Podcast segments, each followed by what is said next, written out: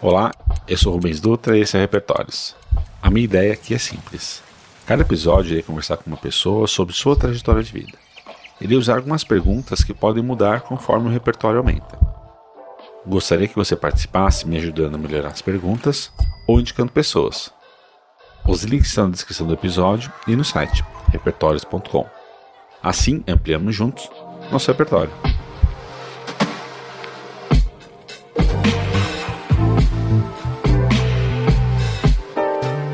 Hoje eu falar com uma pessoa que eu posso. Que ele vai ficar bravo talvez que eu fale isso, mas é uma das pessoas é, que me fez ter um, um salto assim, mental é, gigantesco. A gente se conheceu no cursinho e foi uma pessoa que me abriu a, a mente para várias coisas.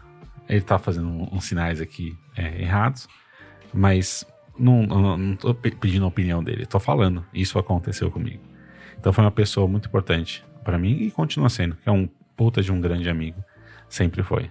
Sempre admirei a forma que ele é, vê as coisas, vê o mundo, é, mesmo não, não necessariamente concordando com ele, que eu acho que isso é a grande maravilha. Então, é, hoje você está aqui, Morris. Quem é você, Morris? Primeiro, muito obrigado, Rubens, pelo convite, por estar aqui. É, eu vou fazer um disclaimer inicial aqui. Eu não deveria estar aqui. Eu não me vejo estando aqui. Eu vi os, eu ouvi aí os anteriores, todos os repertórios que você montando, todos os que você vai montar. É, obviamente, eu estou aqui de bicão. Tá? É um grupo muito VIP, muito especial e que eu fico feliz que tenha pensado em mim ou, ou pensado que talvez eu poderia colaborar de algum jeito. Então, bom, quem sou eu? Eu sou Morris. Eu não tenho muito, eu não tenho muito de autodefinição para colocar. As pessoas costumam fazer, né? Ah, fale um pouco de você, vamos fazer aquela dinâmica de grupo, você participa de um curso ou de alguma coisa, então eu acho que eu entro nessas de eu quero só falar meu nome, ou então melhor, eu vou só colocar um crachazinho ou um negocinho em cima da mesa com meu nome e espero que não chegue em mim. A fila de. a fila de, de, de, se explicar ou de se apresentar ou dar os detalhes. E normalmente, se começa em mim, eu vou naquele. Meu nome é Morris, eu tenho tantos anos, trabalho em tal lugar e acabou. É você daqueles que eventualmente é, até prefere começar para falar o mínimo possível, né? E deixar as outras pessoas. é, e é legal, e é legal a dinâmica nesse, nesse negócio, né? Porque aí você acaba liderando um, um movimento de apresentação. Né? Você vai lá e fala toda a sua primeira Sim. metade da sua vida, separa, dá até um intervalo, conta a segunda metade só nessa apresentação, né? O segundo cara vai fazer a mesma coisa, terceiro. Se você só fala seu nome, o, o o lugar que você nasceu, ninguém me perguntou o seu nome, o lugar que você nasceu, o seu sorvete favorito. O segundo vai nessa mesma linha. Vai falar. Então, então tá perfeito. É, então, mas isso já fala muito de você, né?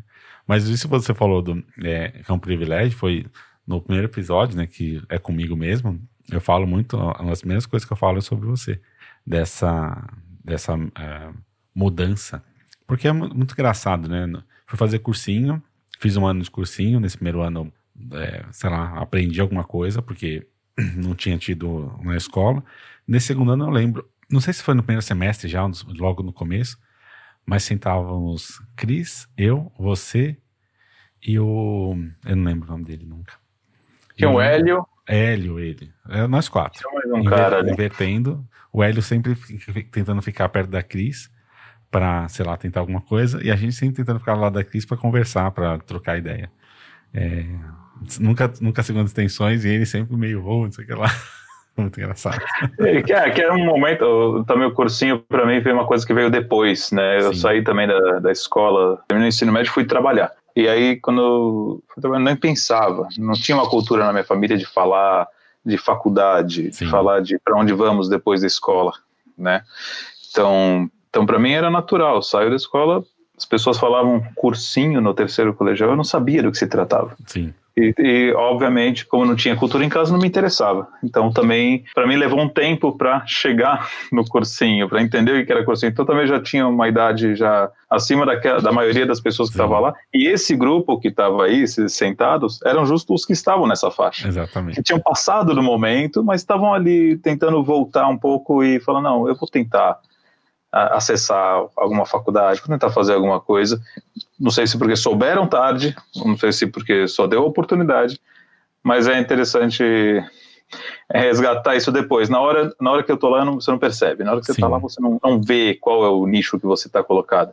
Você vê que é, a gente estava já no nicho do. Espera aí, eu perdi um tempinho, teve um gap, quero voltar, tô aqui sentada nessa sala cheia de moleque. Sim. Não, isso. Daí, nesse cursinho, é, foi. Acho que. Não, não, não foi no cursinho, né? Acho que foi depois. É, foi uma das primeiras vezes que eu saí na vida, assim. Lembro da, da que a gente foi pra casa da Rio. E nesses momentos que eu comecei a olhar, falei, olha, dá pra fazer coisa à noite. Que nem nesse mesmo momento que você falou de não estar no curso, de não entender o cursinho, eu não entendia como era sair à noite, ter a, a, grandes amigos ou fazer algumas coisas. Eu achava meio maluco. E daí você falou, não, vamos lá. Tipo, deu, vamos, e foi nesse, nesse início que começou a despertar para coisas que eu falo, olha, caralho, velho, dá para fazer umas coisas muito legais, dá para pensar umas coisas muito mais interessantes. E por isso que eu, que eu sempre, o senhor está sempre na minha cabeça, sempre para das melhores coisas possíveis, assim. Mas eu queria falar de você. Eu queria saber o que, que você faz hoje. O que eu faço hoje é trabalhar, Hoje eu trabalho numa organização da comunidade judaica, é uma organização representativa, chama Federação Israelita do Estado de São Paulo. Lá tenho função é, administrativa, executiva. É, eu sou pai, sou marido, sou pai da Maia, marido da Juliana. Sou filho dos meus dois pais, meu pai e da minha mãe. Sou irmão, é, basicamente, sou amigo dos meus amigos. É, é, basicamente isso que eu faço hoje. Ou seja, é, o foco principal é trabalhar em casa. Quando sobra tempo, sobra para os outros amigos. Então, família também não tenho, não tenho muita, então, então não tenho muito que me ocupar com primos. Sim. Essa é a parte boa. Mas você falou da federação. Por que, que você está na federação? O que, que eu tô lá, lá o que me levou lá é, é curioso, eu, estou há 22 anos lá na, na federação, eu entrei como boy, então também foi meu primeiro emprego. Sim. Justo, eu entrei naquele momento pós-escola em que é, a gente vem de bases é, é, classe média baixa, né?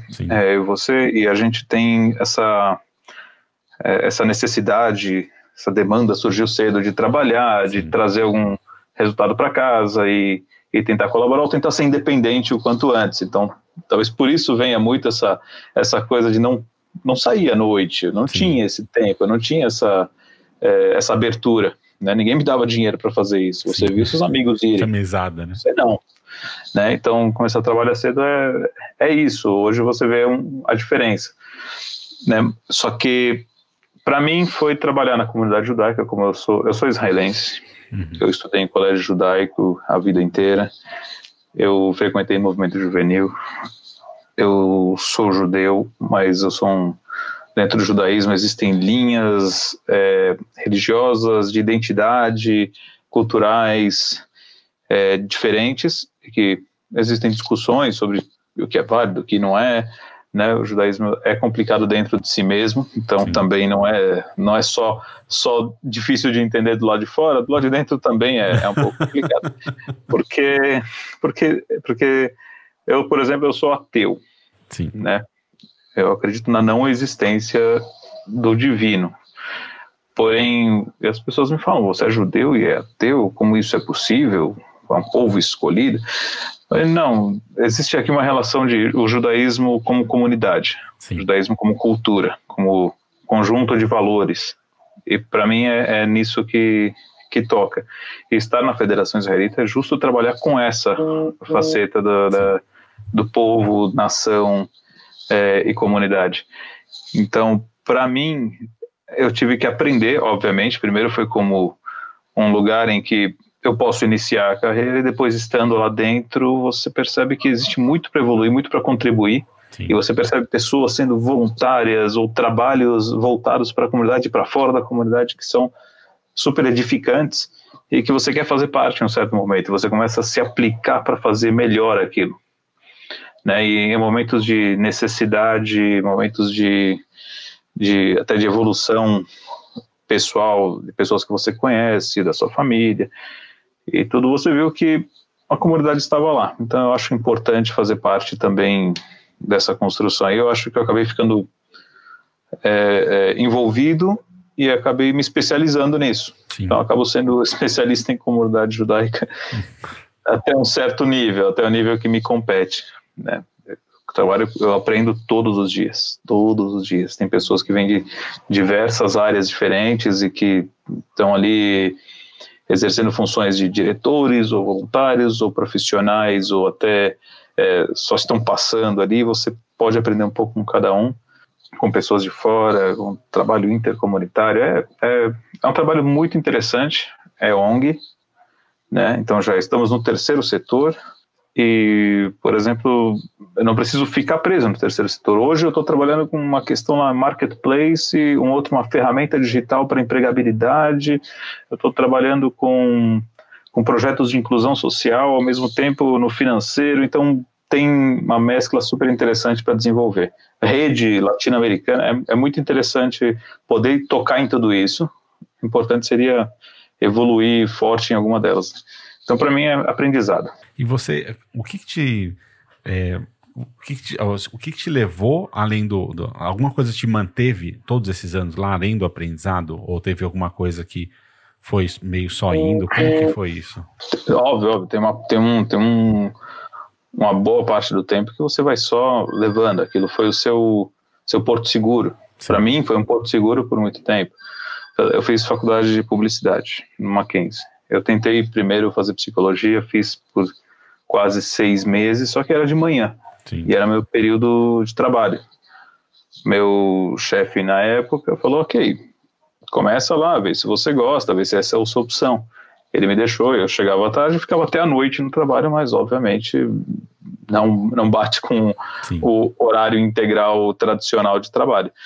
Então chegou num certo dia, ele falou: Olha, você tem que escolher, ou você vai ficar lá ou você vai trabalhar eu não tinha a mínima condição de abraçar a faculdade e não trabalhar. Então eu tive que largar e um mês depois eu prestei de novo na, no Mackenzie também. E aí eu entrei em publicidade e comecei e fiz. Então, e aí também a mesma coisa. Passou três anos, estava buscando ali estágio, o estágio o cara paga 250 reais. ninguém lá, vai lá atrás e fala, uau, 250 reais, pelo menos eu tô na agência tal. Amigo, 250 eu não como, é. eu não pago aluguel. Entendeu? Então era uma relação diferente com o dinheiro que algumas pessoas têm. E estar numa universidade privada é, é isso, Sim. né? É, é você saber que você tem a condição, senão você vai ter que trabalhar. Era, um traba era uma faculdade à noite, então já tinham diversas pessoas que estavam nessa condição de trabalhar e se sustentar. Sim e que também fizeram essa mesma opção. Preciso continuar no trabalho em que estou. Não posso sair me aventurar para evoluir numa carreira luxo, né? nova. Não posso me dar o luxo. Então, para mim, foi, foi também ficar um pouco no porto seguro para continuar sustentando e alimentando o sonho de algum dia desenvolver. E quando eu percebi, eu podia desenvolver as habilidades que eu aprendi, é, agregando elas ao trabalho que eu já tinha. Sim. E, e Obviamente eu evoluí, eu não sou office boy, né? Então eu comecei office boy. Então existe aí um, um né, algumas é, alguns lances de escada que a gente teve que subir, aprender, contar com pessoas, mostrar trabalho, agregar bastante. Sim. E acho que eu devo isso tudo ao resto, ao, ao meio, não é só, não é a mim. Sim. Né? É saber pegar o meio e trazer para aquilo que que vai te garantir uma evolução. É, e você falou então, disso, tem uma, uma coisa da. É, tem as palavras bonitas de hoje em dia, né? Ah, o intraempreendedorismo, né? Que toda grande empresa que existe há 100 anos sempre existiu isso, né? É você dar oportunidade para quem está lá dentro, que quer fazer alguma coisa, poder crescer. E, e esse elemento de, de que a gente, né? Porque pra, não é que. Ai, é, é, que às vezes fica, hoje em dia, as pessoas falam, ah, mas é coitadismo. Não, não é coitadismo. A gente sabe que, tipo, a gente tinha, a gente comia, a gente, como hoje em dia algumas pessoas estão passando a necessidade da Covid, se você não faz aquele mês, aquele mês você fica sem comer. Então, ou você trabalha aquele mês, ou não trabalha e, e daí se ter essa oportunidade dentro de uma empresa, faz com que você acaba não querendo também sair muito, né?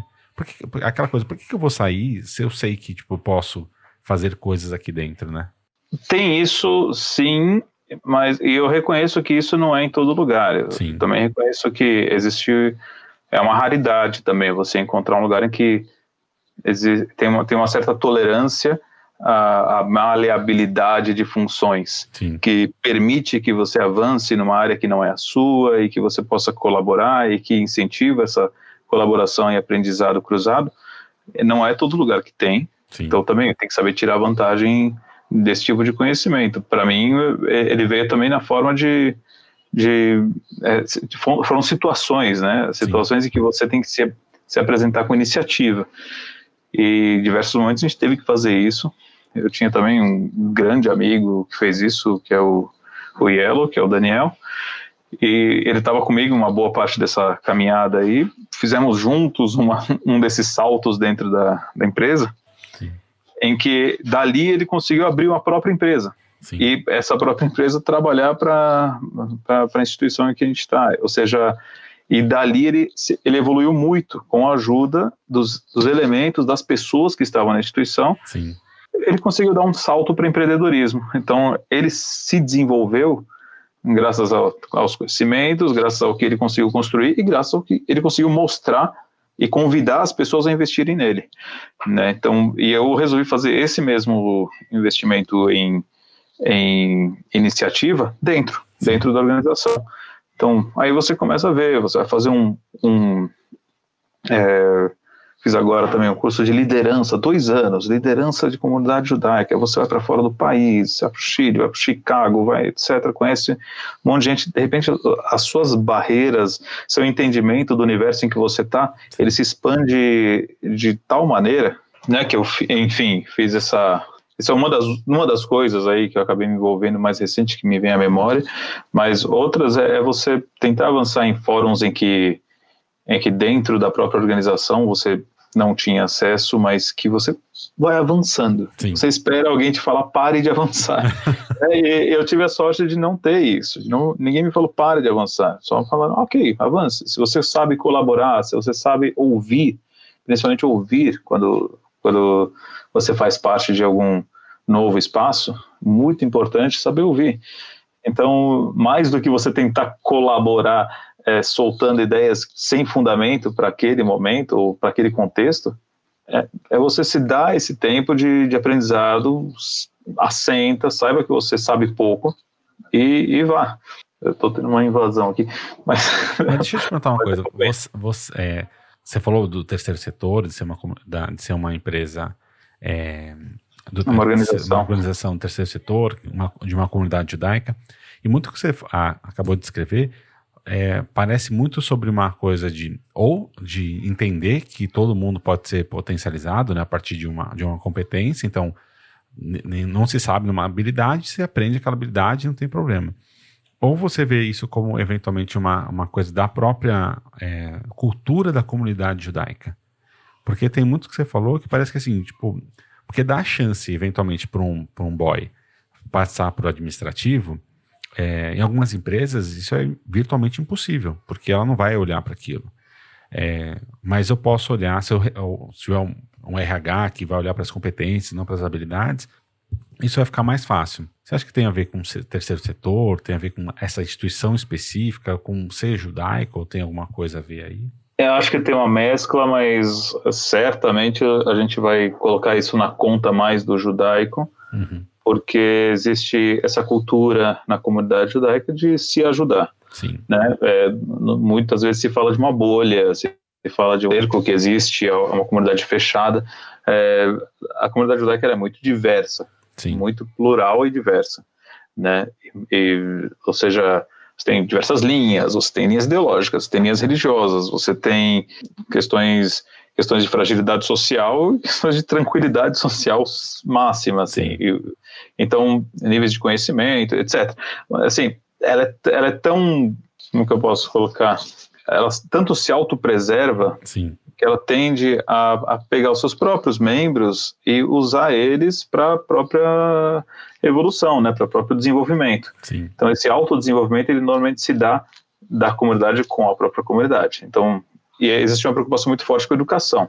sim, né, e valores, principalmente valores. É muito complicado na comunidade judaica é, abrir um espaço para uma pessoa que não é da comunidade se não é identificado, se não se identifica fortes vínculos de valores e de e de principalmente de educação, princípios. Sim. E são valores, valores humanos, valores humanitários, são, são, são valores conhecidos por todos. Sim. Né? Mas existe uma tranquilidade de que todos formados na comunidade judaica compartilham desses valores. Né? E das linguagens, principalmente, da, do, do, da tranquilidade de trânsito entre eles. Né? Então, Sim, eu acho que eu coloco isso na conta por ser comunidade judaica, porque também tinha outros boys ali. Sim. Né? E ó, eu, eu, além de, claro, apresentar também interesse em, em crescer ou fazer alguma outra atividade lá dentro, eu também tinha outras pessoas que também faziam esse mesmo esforço. Sim. Né? Então, eu não sei como que que se pensou, porque não fui eu que decidi, não fui eu que escolhi, sim, sim. mas eu, eu simplesmente estava ali fazendo a atividade. Como que se faz uma seleção dessa? Mas para mim, pessoalmente, eu entendo que sim, a questão de ser judeu dentro da comunidade judaica faz uma diferença frente a quem não é judeu para um desenvolvimento de carreira. Eu, talvez isso soe estranho, tá? Mas não, não. Tô uma perspectiva de, de comunidade. Eu vejo isso em diversas. Desculpa te, te, te, cortar, mas eu vejo isso em diversas comunidades. E eu Sim. aprendi que isso é muito mais comum do que se, do que se imagina. E é, é, eu sou muito severo comigo com relação a, a preconceito, a questões que, que podem gerar uma restrição com relação a outra pessoa ou grupo né? Eu, eu, eu fico me policiando para ver se, se eu estou avançando nisso. E também eu, sou, eu tento evitar trazer um estigma ruim para uma comunidade que eu conheço, Sim. que é a comunidade judaica, conheço Sim. suas falhas, conheço seus sucessos, suas qualidades, seus, seus problemas, mas preciso sim colocar como uma realidade, no meu caso pessoal, que havia duas pessoas. Uma dessas pessoas apresentava interesse, a outra também. uma delas foi foi escolhida para avançar é, dentro da organização. Sim. A outra não. O que diferenciou? Né? Então, não, talvez aí, competência, não. talvez, talvez aquilo, mas uma coisa que era latente, que era óbvia, era, era justo fazer parte ou não da comunidade. É, não, meu, meu ponto não é de é, achar, achar um defeito nesse processo, muito pelo contrário, é de a gente entender é, muito sobre o processo, né? Então, às vezes, tem algumas, alguns elementos que a gente vai fazer, não, como que eu posso ser melhor ou fazer melhor em tal coisa? Na comunidade judaica, não é uma coisa de, para ao meu ver, de fora, né? Só sendo amigo, né, de pessoas é, judias, que não tem a ver com, ah, não, mas ele é incompetente e está na comunidade. Não, a comunidade também é, não lida com boa, boa, bem com pessoas incompetentes. Então, se você tivesse sido colocado nesse outro papel e não tivesse cumprido com aquilo, acho muito difícil que você estivesse lá ainda nesse processo. Então, não é uma. Oportunidades podem existir, mas. Não, posso corroborar com você. Corroborar com você, porque também tinha, tinha um outro boy que também era judeu. Sim. A diferença é de atitude nesse caso. Ele, ele resolveu, não, eu, eu não gosto, eu não quero, ah, mas você tem chance, você tem oportunidade de Sim. crescer se você quiser. Ah, mas não, e ele não fazia um bom trabalho, ele resolveu sair no momento em que ele poderia ter evoluído. Sim. No momento em que ele teve uma chance. Sim. Resolveu sair, ou seja, é, e assim, resolveu sair porque ele era muito ruim. ele, acabou, ele acabou, mostrando que ele era ruim Sim. porque ele mostrava desinteresse. Né? Então, aí as pessoas falaram: olha, amigo, é, você tem a chance e você não está querendo aproveitar. Sim. Então, obrigado, dá licença. E tiraram o cara, sendo da comunidade. Ou seja, tem uma. Por isso que eu digo, tem uma mescla. E aí tem, eu. Tem uma coisa que você falou, acho que quando a gente olha. É, é que a gente tem, tem. Quando você falou que a gente era é, classe média baixa, a gente. Pro padrão brasileiro, a gente era rico, mas pro, pro padrão do que a gente, com que a gente convivia, a gente era muito pobre. Então, aquela coisa de tipo se, não, se o dinheiro não entrar no dia 20, até o, até o dinheiro entrar não tem, não tem comida na geladeira, né? Uhum. Então, é, mas é, é, muito louco, assim, de a gente conviver com pessoas que às vezes tinha um pouquinho só a mais. Só que esse um pouquinho a mais fazia com que tivesse um desleixo pela, pelo, pelo trabalho, ou, ou tipo, é, era só entrar para trabalhar e tipo, foda-se, ah, ou, roubar esse negocinho aqui porque foda-se, não sei o que lá. Então isso que fica, fica me, me pegando é para isso, assim, mas não é, não é, não, não estamos julgando aqui o Mois. Eu quero agora saber uma outra coisa. Eu quero saber, Mois, de, de tudo. A gente falou muito sobre o seu trabalho agora, mas eu queria saber da sua vida, assim. Qual foi um momento que mais te define quem você é hoje, assim, a pessoa do que você é hoje? Qual foi o momento, assim, que bate? Essa, e essa pergunta só está aqui por sua causa, porque um dos momentos, meus momentos é conhecer o senhor. Então, aí. é, eu, vou, eu, vou, eu, não vou nem colocar meu estado de humor a ouvir esse tipo de pergunta, tá? Porque não quero ofender ninguém, mas, mas justo esse, essas são as perguntas que, que me deixam mais mais longe mais longe da vontade de querer nem pensar em responder. São essas perguntas, e aí, como você se vê daqui a 10 anos? Eu não sei, eu não sei. Assim, qual, foi o, qual foi o melhor, qual foi o ponto que te define? Eu não sei, eu, eu não me defino. Eu tenho, eu tenho um problema com, com definição, inclusive, eu, eu já coloco para você. O problema de definição é essa permanência da definição. Sim. É, é você colocar um. estabelecer alguma coisa que te define é como que você tatuar alguma coisa na sua pele e dizer eu gosto deste símbolo e vou carregar ele até o fim da minha vida. Sim. Eu, eu, até hoje, eu, eu, sempre quis fazer tatuagem, sempre quis. Até hoje eu não consegui decidir qual a maldita tatuagem que eu vou fazer.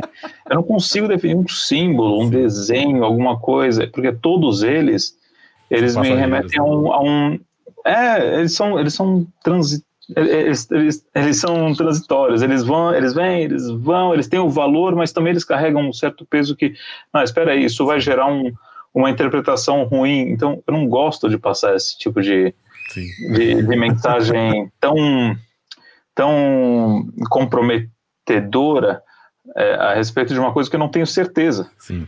Entendeu? Então, qual foi o momento que te define? É um, é um negócio tão, mas, mas tão longe do meu conhecimento.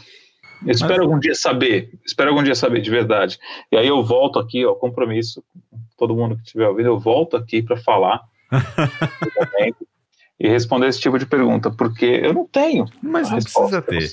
É o, o ponto que para algumas pessoas isso existe, para outras existe. pessoas não. E não é, isso não é uma, uma qualidade, um defeito. É não, não, não, não, mas isso, isso, existe com uma, uma clareza assustadora em algumas pessoas. Sim. não, para mim a pessoa que tatua no peito uma coisa sobre tipo metálica, eu falei, mano, caramba, você acredita tanto assim que metálica vai ser a grande coisa da sua vida inteira? E não, aí, aí vai com 60 anos tá lá, metálica. Eu falei, cacete, você realmente vai, gosta. Vai, vai, uma outra coisa, vai qual o valor que a pessoa dá para uma Sim, tatuagem. Totalmente. É uma coisa que é perene no corpo dela também. É, um, é uma outra relação é. que você tem com o tipo de mensagem. Para mim, tudo isso carrega alguma coisa, entendeu? Totalmente. Então, então para mim, é, é, você dá uma mensagem é, para alguém, por isso, ó, vamos, vamos fazer uma gravação, mas eu vou te chamar lá para um negócio, a gente vai gravar, eu vou disponibilizar. O que, que eu te falei? Eu falei, Rubens, não, eu não vou fazer.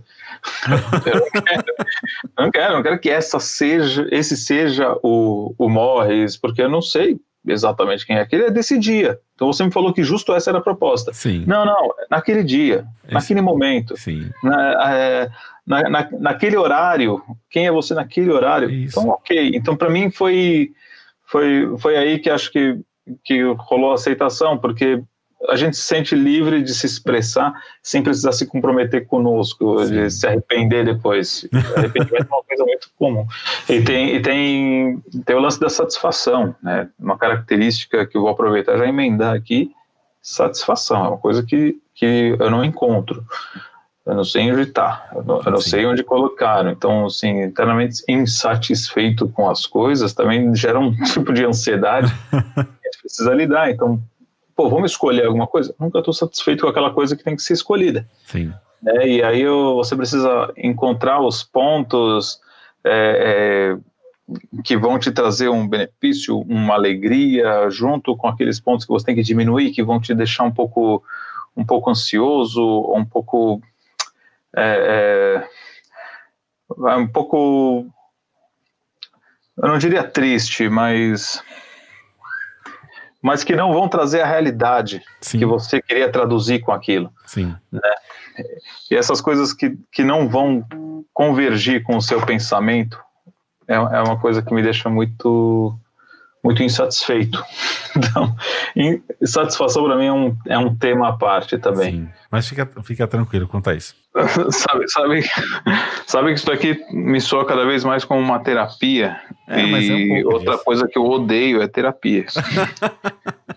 eu detesto, eu, eu odeio a, a, a ideia minha de, de, de eu fazer terapia.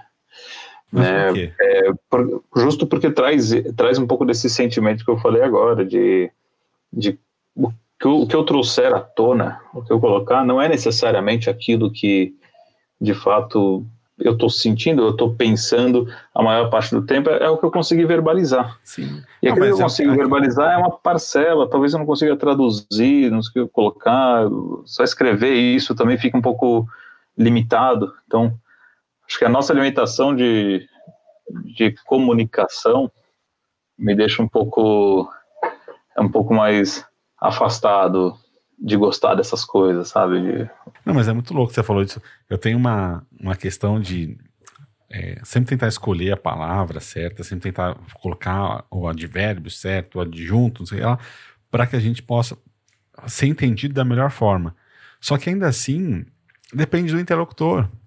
Depende da outra pessoa. Uhum. Qual que é o repertório dela? Um dos meus pontos daqui, de novo, para o ouvinte que não tá, não, não percebeu isso ou não, não, eu não falei isso claramente, é um pouco disso, de mostrar que cada repertório é um e cada jeito de interpretar aquele momento da história é um. Então, eventualmente, a gente pode é, olhar para alguma coisa e falar, não, mas eu falei X, mas eu não queria ter falado X, eu, eu queria ter falado Y. Só que naquele momento que eu falei, é, não me veio a, a, a, a, boca, não me veio ao pensamento aquela forma de falar que não ia ser entendida dessa forma, entre aspas, errada. E deu, por isso que eu quero te perguntar agora se você acredita em certo e errado. Se eu acredito em certo e errado, eu. Ou depende de contexto? Claro. Não, obviamente depende do contexto, mas sim, eu, eu acredito em, em, certos e errados. Sim. Né? Ou seja, é, não, acho que não tem um só, né? Um certo, um errado. Acho que tem, tem algumas. Você pode fazer as coisas de algumas formas corretas. Sim. Mas que, né? O ponto do observador vai mudar aí, o, o, o prisma muda, né? Então, para o outro vai estar errado, enfim. É, você tem aí diversos diversos textos para ler, artigos para ler sobre isso, livros para ler a respeito. Não sou eu que vou reinventar aqui, até, até porque você disse, vamos tratar de temas cotidianos. Eu não estou escolhendo palavras, não estou fazendo nada disso. Isso não é uma reunião, Sim. né? Eu não vou fazer citações de pessoas, não me preparei para isso. Não, não quero. Não é se você quer a citação de alguém, quer ouvir o que outra pessoa disse, vai e chama essa outra pessoa para fazer o podcast. Mas você sabe. acho, que é, acho que é por aí. Você falou tem uma, tem uma coisa que é uma citação de Aristóteles que ele vai falar sobre por que, é, por que, que ele fala que Sócrates nunca escreveu um livro. Porque ele, ele fala que a partir do momento que ele parar para escrever um livro, ele vai, ele vai concretizar aquilo no tempo e ele não quer, porque o pensamento ele é, ele é fluido. Então ele não pode parar para escrever um livro, para deixar nada ali, porque se ele tiver que parar, ele primeiro que vai ter que ficar pensando sobre uma única coisa, e ele não consegue, ele não quer. É, e segunda coisa, que ele vai travar uma, uma, um pensamento em si que não é a ideia dele. A ideia dele é sempre questionar tudo.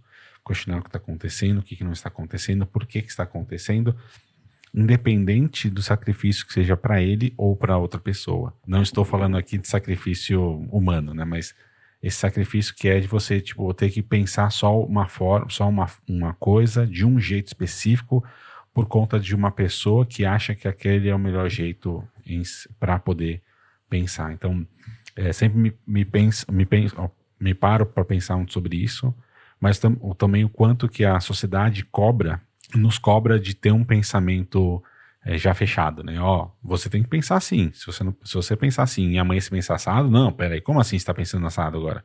Você pensava assim, eu tenho que, eu tô lidando com isso, não tô lidando com aquilo outro.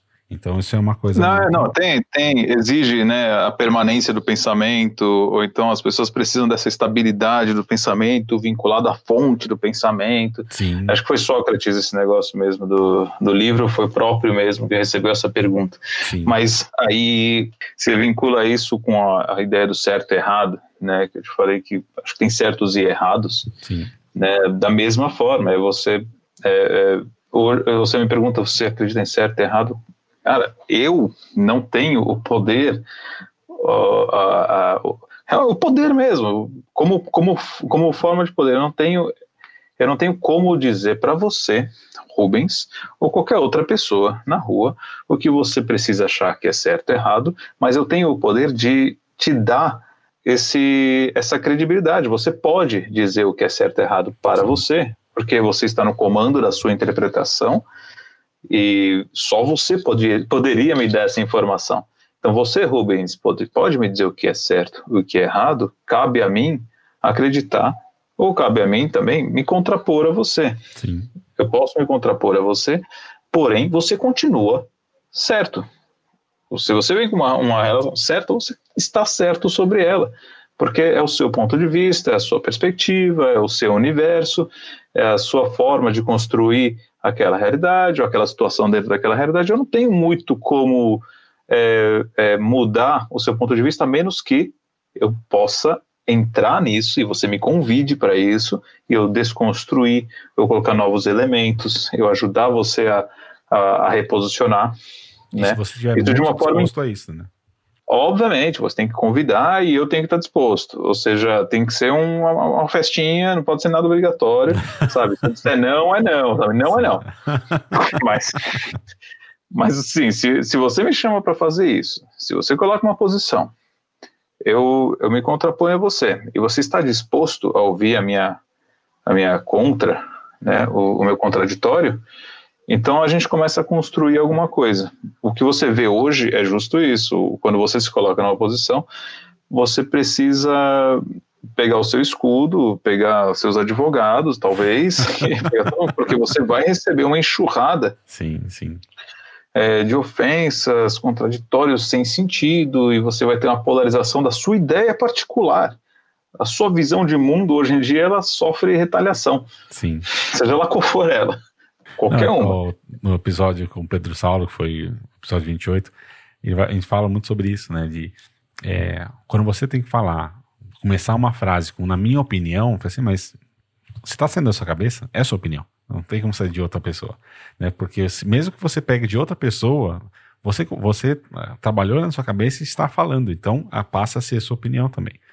Então, isso é. é mas é, uma, é, um momento difícil, né? É um momento. É que você também tem que entender que você pode estar errado a partir de bons argumentos, é, mesmo naquela sua ideia que você acha tão boa, porque você pode provar para você mesmo que você fala, olha, eu estava pensando por conta de x, y e z, é, que eu estava certo, mas agora eu me abri para essas novas possibilidades e eu consegui ver que por conta desses argumentos aqui eu estou errado.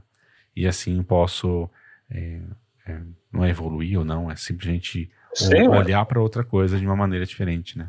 Mas, mas isso envolve uma entrega sua, pessoal, para a sociedade como um todo, para as pessoas que você conhece, ou, ou justo aquelas em que você precisa se firmar como uma, um indivíduo que, de, que em determinado momento soltou uma opinião e elas contam com isso e você ganhou seguidores, você ganhou pessoas que olham para você e admiram você por aquela opinião. Sim, e você sente sim. que você ameaça esse vínculo se você mudar a opinião. Sim. Então você ainda tem um certo cuidado para se expor, mesmo que você saiba que você está errado.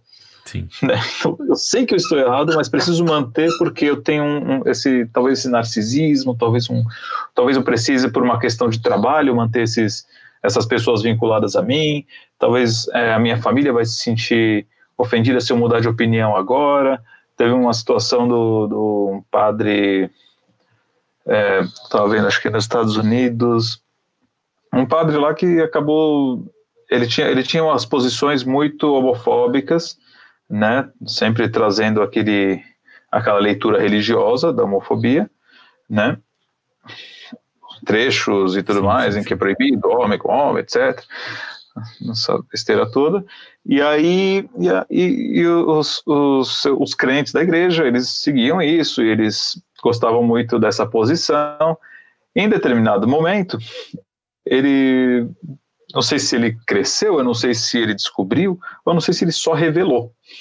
Mas ele começou a ter, ele começou a mudar um pouco o discurso dele, Sim. e ele começou a ser muito mais inclusivo. Ele começou a falar de aceitação, ele começou a falar de que precisamos pensar nas pessoas como seres humanos, Deus aceita todos, etc, etc, etc, e começou a abrir espaço justo para os gays frequentarem e tal. E foi terrível na igreja, na igreja, mas Sim. como? Ele traiu a família, a esposa, é, ele era um pastor, Sim. a esposa dele revoltada com ele. Começaram a falar que ele era um pederasta, que ele era um, ele era um, um, é, um pervertido, e era por isso. Ele deve estar escondendo alguma coisa. Então, por isso, ele, ele resolveu, ou ele foi, sei lá, se começaram a falar que o demônio chegou nele, mas, mas que você não pode mudar de opinião, você perde, você perde tudo aquilo que você construiu até aquele momento. Sim. Né? Para diversas funções nessa vida, você tem isso. Hoje, nas mídias sociais, todo mundo tem um pouco disso. Sim. É, carinha vai lá, tem 20 mil seguidores, se sente o máximo, de repente dá uma opinião impopular, que na minha opinião é corajoso quando Sim. o cara faz isso. Porque agora, agora a gente define coragem assim, né? Cada pessoa decide dar uma opinião impopular. Quando o cara decide ser impopular, ele é corajoso. Antigamente, coragem é outra coisa. Né? Tudo bem. Mas agora, é porque coragem é sempre isso, né? É você é, é, é você avançar para alguma coisa ou para algum lugar sem o medo de do que você vai perder, né? Com a segurança de que não é aquilo que te move, não é aquilo que te mantém ou te sustenta, né? Às vezes é o propósito de você seguir. E aí a coragem está ali, Sim. né? Então você pode discordar de alguém, mas com certeza, se ele fez alguma coisa que teve um grande revés, porra, palmas para coragem. E você fala... pode não dar palmas para o que ele fez. Sim, mas em cima exatamente do que você está falando, é, tem uma, uma pergunta que eu coloco que é, é, muitas vezes a gente é orgulhoso, né? A gente, a gente pega, algum, pega alguma coisa que a gente falou, mesmo que seja uma bosta, e por orgulho a gente acaba não, não, não voltando atrás e mantendo essa posição firme.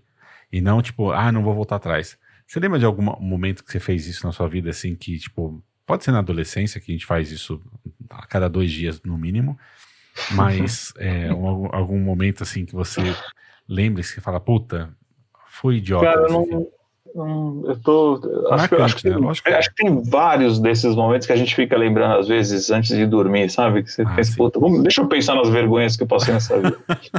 Aí você. Uma delas, às vezes, é, é isso, é alguma besteira que você falou e que você só pensou na besteira dois anos depois. e você falou, meu céus, eu não falei aquilo. Hoje eu sei o que, que a pessoa pode ter pensado a meu respeito, mas essas coisas às vezes voltam para assombrar, né? Sim. Às vezes para porque você pode estar próximo de ter feito algo assim recente, você você vai lá e faz uma pesquisa mental para ver, deixa eu ver os arquivos que se associam a esse tipo de atitude, né? Então, já, já às vezes que você, já fiz isso, né? Quando, essa, é, quando essas coisas te incomodam, quando elas voltam, eu não consigo pensar agora em uma específica, porque a gente está no meio de, um, uma conversa, se voltar, eu, eu, eu falo, se, se chegar eu falo, mas quando eu, eu penso o seguinte: quando essas coisas surgem, né, esses tipos de pensamento, em um momento em que você esvazia sua mente e tudo mais, e essas coisas aparecem, pensa no momento que você está agora, no momento, as coisas que você fez recente, ou que você gostaria de fazer, ou que está pensando que, que pode haver algo a melhorar, porque é, é a sua cabeça te indicando, Sim. via trauma ou via alguma algum sucesso em que você já chegou a repensar, ou que você talvez nunca tenha nem, nem pensado, e agora você está repensando porque você tem muito mais bagagem, contexto, etc. Pensa em aprender com aquele pensamento. Traz, convida aquele pensamento de volta, aquela memória ruim, convida ela, analisa ela e vê onde, no que eu estou fazendo agora, nesses últimos cinco dias, talvez, é, aquele pensamento me ensina alguma coisa. Sim. Aquela memória está me ensinando alguma coisa agora, ela está voltando. Existe uma associação. E essa associação, se você só. Não, não. eu não, não quero nem pensar nisso, eu quero repelir esse tipo de pensamento, pensamento negativo, deixa para o lado. Vou... Não, não, pega esse pensamento negativo, tenta entender por que, que ele está lá. É, tira a sua relação de negatividade com ele, que é, que é isso. Sim. Um fato é um fato. A sua relação Sim. de negatividade é você que coloca, é o embrulho que você dá. E, e tenta aprender alguma coisa com ele. Eu acho que a gente tem, eu tenho pelo menos diversos momentos em que eu fico lá pensando sei lá, um constrangimento que eu tive em determinado momento da vida. Ainda bem que agora não estou lembrando de nenhum. Ainda bem. Está num momento bom.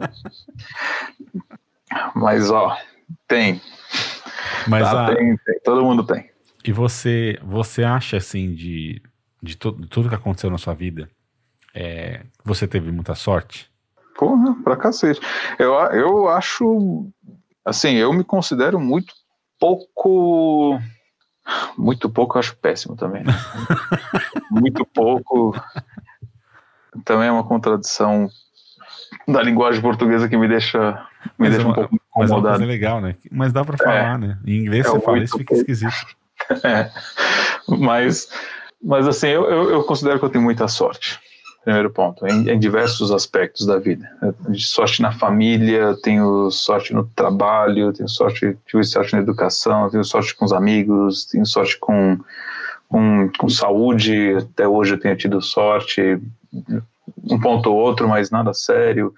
Então, assim, eu não, eu não, vou dizer que eu sou bem sucedido, não acho que seja isso, porque eu acho que eu poderia ter feito mais. Eu não acho que eu. Acho que é esse o ponto. Eu não acho que eu fiz o suficiente Sim para ter a sorte que eu tenho. Ou seja, não acho que tenha sido só resultado daquilo que eu faço. Eu, eu conheço gente que já fez muito mais, Sim. que faz muito mais e que busca muito mais e que infelizmente por fatores, por situações, às vezes pelo local, pelas pessoas envolvidas, por fatores que a gente não enxerga, ou que a própria pessoa não enxerga, por mais que você enxergue, ela não Sim. enxerga e não vai aceitar é, é, ela não atinge a mesma mesmo nível de sorte.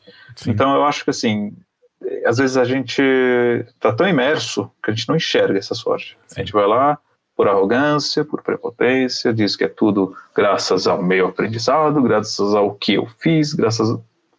realmente eu, eu, eu tô no caminho inverso ali. Sim. Eu tô achando que se eu tivesse feito mais, provavelmente eu estaria melhor. Eu acho que é pouco porque para a sorte que eu tenho. Eu, eu, me sinto me sinto com bastante sorte mesmo. Eu, eu não, não, não, sei eu não sei te dizer onde eu estaria caso não tivesse a sorte, o que eu estaria fazendo. Mas uma das assim, acho que sorte, sorte é uma coisa que eu estou tentando ensinar para minha filha o que que é. Sim. Ela tem três anos, a Maia. Então eu falo para ela mas você é muito sortuda. Você tem sorte porque você tem comida na mesa. Você tem sorte porque, olha, tem uma casa, tem um teto. Tá vendo esse teto aqui? Que eu tô no quarto dela. Esse teto aqui, você tem muita sorte que papai e mamãe podem trabalhar para dar ele e tudo mais. E quando você vai tentar, e ela te pergunta, mas o que é sorte? A sorte é quando as coisas boas acontecem para você. E aí, quando acaba a conversa, eu fico pensando que cacete é sorte, né? Coisa boa acontece do nada? Não, né? Porque eu também não trago um, um viés religioso para ela, né? Nem eu, nem a Ju. Então, a sorte para nós é uma coisa boa que acontece, e quando você pensa nela, você vê que tem toda uma rede de situações, Sim. tem, uma, tem uma, uma linha de raciocínio que você precisa seguir para entender é, que a sorte é a probabilidade positiva, né, a probabilidade das coisas acontecerem, às vezes é pequena, às vezes a sorte acontece porque a probabilidade ela é razoável. Claro que não é sorte se a probabilidade é muito grande, né, porque aí a sorte não é para todos, né, se todos são ricos, ninguém é rico. Mas, enfim, mas é, eu fico pensando, eu estou explicando certo? Ela vai entender que é sorte. Eu, sorte não é só jogar na loteria, eu jogo na loteria, obviamente, também quero esse tipo de sorte. Mas a sorte de pisar na merda. A sorte de pisar na merda é sorte. Sim. É, é, poucos conseguem. Você, é, é, em cima disso, me fez pensar numa coisa assim. Você acha que isso, é, sorte é, é só uma forma que a gente enxerga os pequenos acontecimentos da aleatoriedade da vida? Eu acho que é a nossa preguiça de desenvolver o conhecimento para que aquilo tenha acontecido, né? O uhum. conhecimento necessário para entender o motivo daquilo ter acontecido. Por isso que eu digo, a gente pensa, pensa sorte, uhum. pode ser pequena ou pode ser grande, né? Então assim são aleatoriedades, como eu disse, pisar na merda do cachorro, eu estava brincando, mas se você vai considerar por que, que você pisou na merda, porque você não estava olhando, Sim. porque você não estava prestando atenção, então aconteceu alguma coisa que na probabilidade de andar numa calçada, você acabou pisando naquele ponto naquele momento, tem, tem anos de calçada ali, nunca Sim. teve um cocô, naquele dia tinha.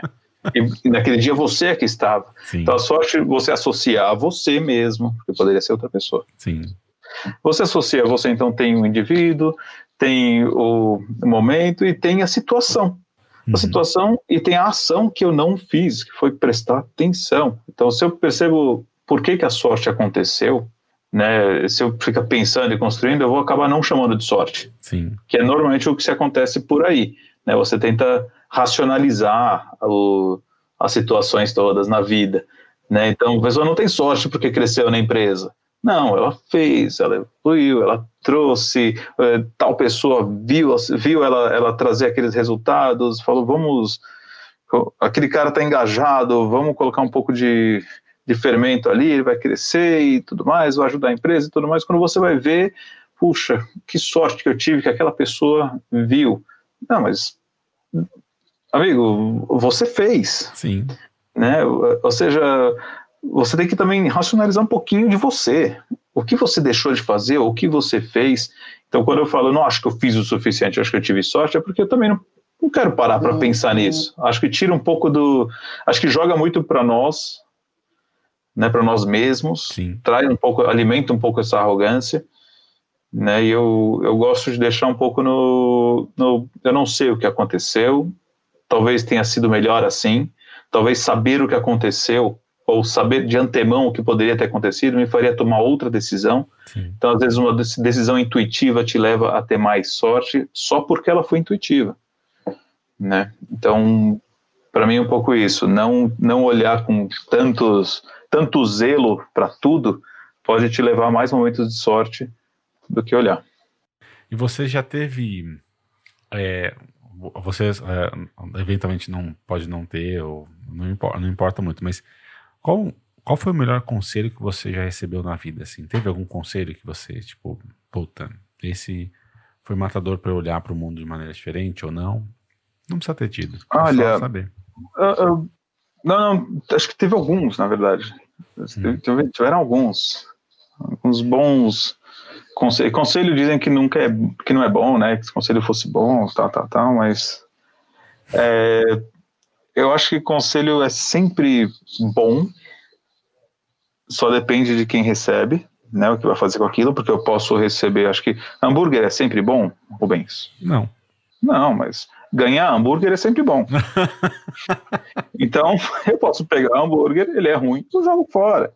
Sim, Mas não, as pessoas vêm com esse conselho, se fosse bom, ninguém dava. Não, cara, todo conselho é bom. Pega ele, analisa, verifica. Não é porque ele é de graça que você tem que absorver e seguir. Sim.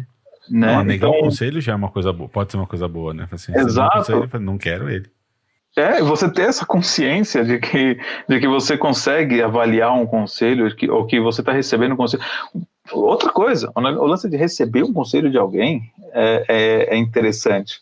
Pessoas que aconselham outras, né? Uma pessoa que aconselha normalmente se sente à vontade de opinar na, numa situação alheia ou, ou no, na vida dos outros, com base em aquilo que ela entende da, da realidade e ela está te entregando alguma coisa, ela está ocupando os minutos, que sejam segundos ou horas da vida dela, te aconselhando, ouviu o que você teve, tentou trazer um pouco do contexto dela e te devolveu Sim. alguma coisa. Uhum. Então tem que entender o valor também disso. Então só pegar o conselho e jogar fora também é um.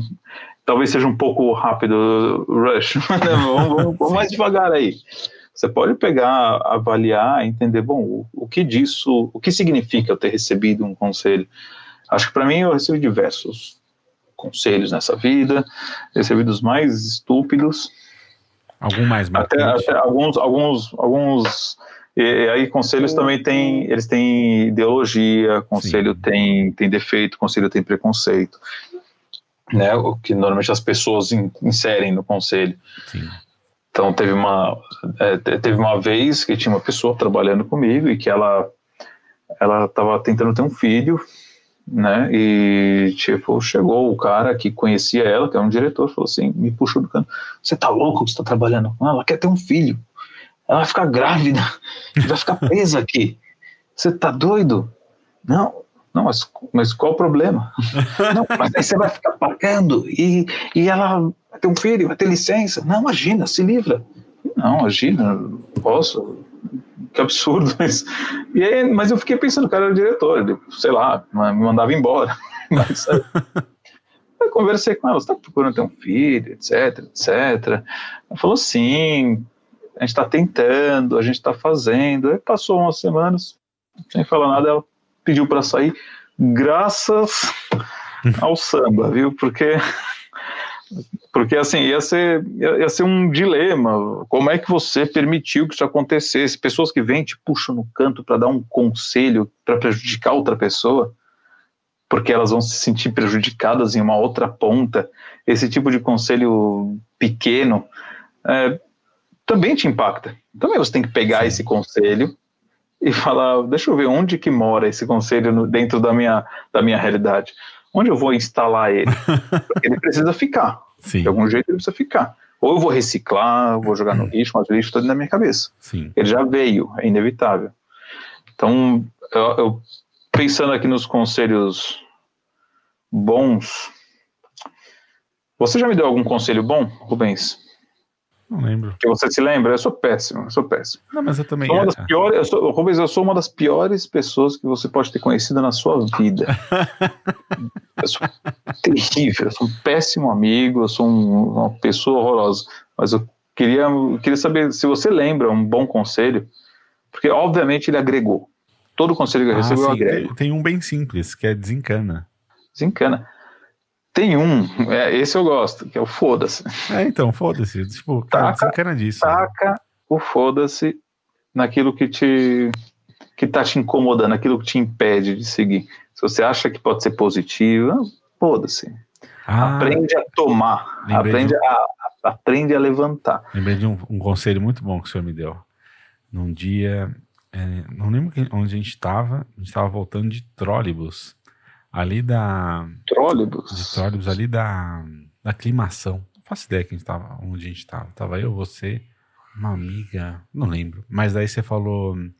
Eu não parava de falar, não parava de falar. Daí, daí você falou pra mim assim: Rubens, curte o silêncio. o silêncio também é bom, não é, não é ruim ficar em silêncio. Eu lembro e falei assim: olha, isso é até hoje, assim, às vezes eu tô num ponto assim, eu vou querer começar a falar, deu. Não, eu posso ficar quieto só. Só deixar. Eu gosto de curtir o silêncio também. Eu, eu, eu, não gosto do som da minha voz, por mais que eu fale, mas como a gente tá nessa vibe aí de Covid, né? Então tudo é reunião online, a gente tem que falar o tempo inteiro. Tempo tem reunião o tempo todo e toda hora tem que dar uma opinião, tem que expor alguma coisa, tem que colocar. Então a gente tá meio agora acostumado a falar, né? Colocar o tom da voz no ponto certo. Sim. Né? Esperar o momento de, de falar, entender quando quando você percebe que a outra pessoa está terminando a fala, então o silêncio está cada vez mais raro também. Sim. É, né? É, a gente parece que tem que ouvir alguma coisa o tempo todo. Se eu te dei esse conselho naquele momento, não, não, você não levou a mal, né? Não, não. Nunca, esse é, esse é um dos pontos de, dessa, dessa relação. Por isso que eu te falei disso. Que foi importante de entender isso, que eu não tinha isso. E eu queria saber uma outra coisa. Eu, queria lembrar das coisas que você me pergunta. Você me pergunta coisas muito interessantes. Se você tivesse mandado um script antes, eu, tinha, eu tinha notado isso aqui.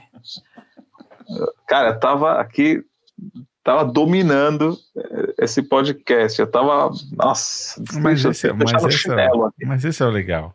Porque é, eventualmente mas... tem, eu começo o podcast, é, eu tenho um, um script meu, para algumas coisas, mas eventualmente eu tiro, coloco, mudo. É, os, os primeiros 20 minutos, 30, assim, não tem, não tem um script assim definido. É vai do que você me responde e a gente vai construindo junto. Eu, eu, queria... eu, queria... agradecer, queria agradecer primeiro quem, quem tá ouvindo até agora. Quem tá ouvindo até agora é, é um herói, é uma heroína. É alguém que, parabéns, Se você clicou aqui e você está ouvindo, esta pessoa que vos fala, parabéns e muito obrigado, viu? Eu não achei que eu ia ter um ouvinte além da minha esposa. Eu vou obrigar, eu vou obrigar minha filha também a ouvir. pra colocar um som da casa, né? Vou, vou. Antes de dormir, ela vai ouvir. Mas, então, muito obrigado. Não, se você está ouvindo até agora, é, manda um oi lá no, no, no Instagram, ou coloca no post lá do Medium. Fala um oi, fala assim, ó, eu estou ouvindo até agora. E aí estou gostando, ou não, fala assim, ó, não gostei desse episódio. Por conta de XYZ. Fala o que você quiser falar. Suas impressões até agora. Ou você pode ser uma pessoa legal, você só escreve chupa Rubens. Escreve alguma coisa legal. Escreve o que você quiser.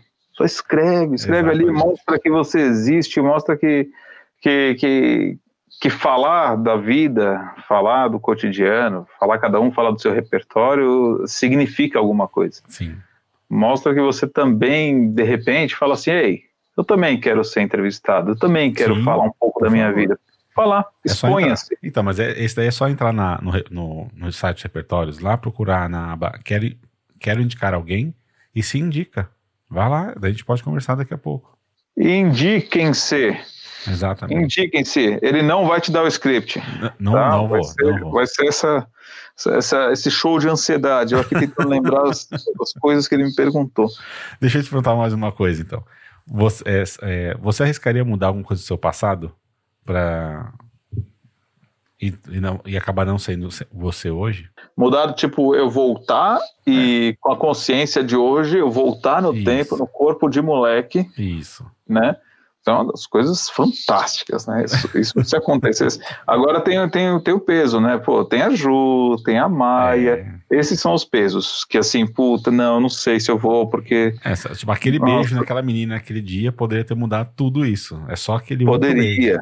Poderia, poderia. Não, seria um outro, outro mundo. Você Sim. entende o mundo a partir das suas atitudes, Exatamente. né? Naquele momento, você começa a entender e começa a reagir diferente. Então, cada passo, respiro, falta de ar que seja, muda o seu universo. Tem, tem, tem esse, existe esse sonho, né? De, o sonho humano, né? De voltar no tempo e mudar Sim. as coisas, de fazer filmes e livros. Você vê que que além do sonho do, do voar, teletransporte, as coisas simples, porra, voltar no tempo, no seu corpo, te dá um, um te dá um, um espetáculo poder, né? de possibilidades. Dá poder, Muito. né? Nossa, eu ia ser o, eu ia ser o astro da bolsa de valores, eu acho. eu ia, não sei, eu ia ser muito cuidadoso, muito cuidadoso com tudo isso. Sim. Não sei. O que, que você faria? Eu? É. Não, não lembro. Eu se, você, se, ó, se, se, você voltasse... Mas eu não voltaria, porque... Ah, não, você não tem opção. Todo, ó, o, o plot é esse aqui. Olha lá, vamos lá. O plot é Mudando. esse. Todo mundo amanhã acordou. Bom, foi todo mundo dormir. Alguns estão lá acordados, mas a galera deu uma desmaiada, acordou cinco minutos depois, com 13 anos de idade. Assim, você com 13 anos, mas quem tá o mais velho já tá mais velho, tá? Mas você tem 13 anos de idade, acordou lá na sala de aula. Tá que, que você faz? Ah, mas daí é impossível. Daí eu, não, é, eu faço tudo diferente. Porque não tem como fazer, a partir do meu repertório hoje, é não fazer coisas diferentes, não tomar atitudes diferentes. Porque meu ponto é disso. De como que eu vou é, conseguir lidar. Eu sabendo que uma bolada no saco não vai me matar, sabendo que um fora não vai fazer nenhum problema, sabendo que andar de uma, uma outra pessoa não é um. Então não tem como como não fazer diferente, não olhar para isso diferente. Daí eu simplesmente ia negar o mundo que eu tô agora, porque eu nem sei quais são as atitudes. Como você não sabe as perguntas que eu te fiz no começo do episódio, eu não faço ideia do que eu fiz lá. No, lá. Eu simplesmente fui fazendo e aconteceu. É, mas você teria feito diferente se você soubesse tudo que você sabe. Sim. Acho que ia ser um show de destruição da, da nossa vida, assim, a gente não ia mais saber de nada, assim que a gente começasse a mudar as coisas. Sim.